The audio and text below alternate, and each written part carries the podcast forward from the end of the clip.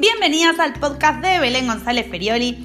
Es hora de inspirarse y de empoderarse para crear un emprendimiento y una vida que realmente ames.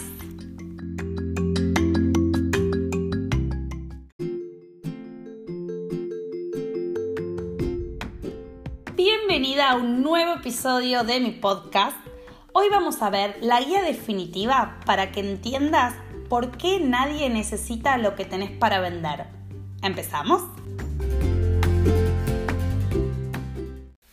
Todas vendemos algo, un producto o un servicio. Hasta si estás trabajando en una empresa, seguramente también tu empresa esté vendiendo algo.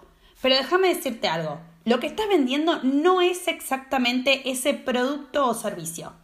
Déjame explicártelo un poquito mejor. Si estás buscando eh, un jarro de flores, pensa un minuto. ¿Cuánto necesitas ese jarro de flores? En realidad no necesitas ningún jarro. Lo que necesitas es tener una pieza de decoración que le dé a tu casa un ambiente cálido y ese ambiente te va a hacer sentir de una manera más especial.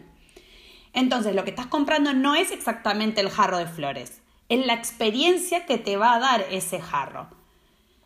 Las personas compramos con el corazón, no con la mente. Por ejemplo, cuando compras una bikini, estás pensando cómo esa bikini te va a ayudar a mostrar tu propio estilo, va a ser un pedacito de tu forma de ser. Entonces no estás precisamente comprando una bikini, estás comprando algo que es más profundo que una bikini. Lo mismo pasa cuando compras una cadenita. ¿Realmente la necesitas o estás comprando algo que te ayuda a verte mejor cuando tenés que salir rápido de tu casa para juntarte con tus amigas? Entonces, para que las personas abran su billetera, vas a tener que primero abrir su corazoncito.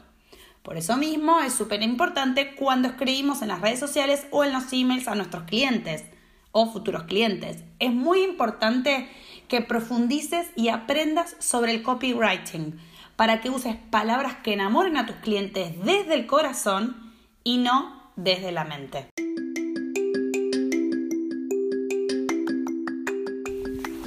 Seguí trabajando en crear el emprendimiento y la vida que realmente querés.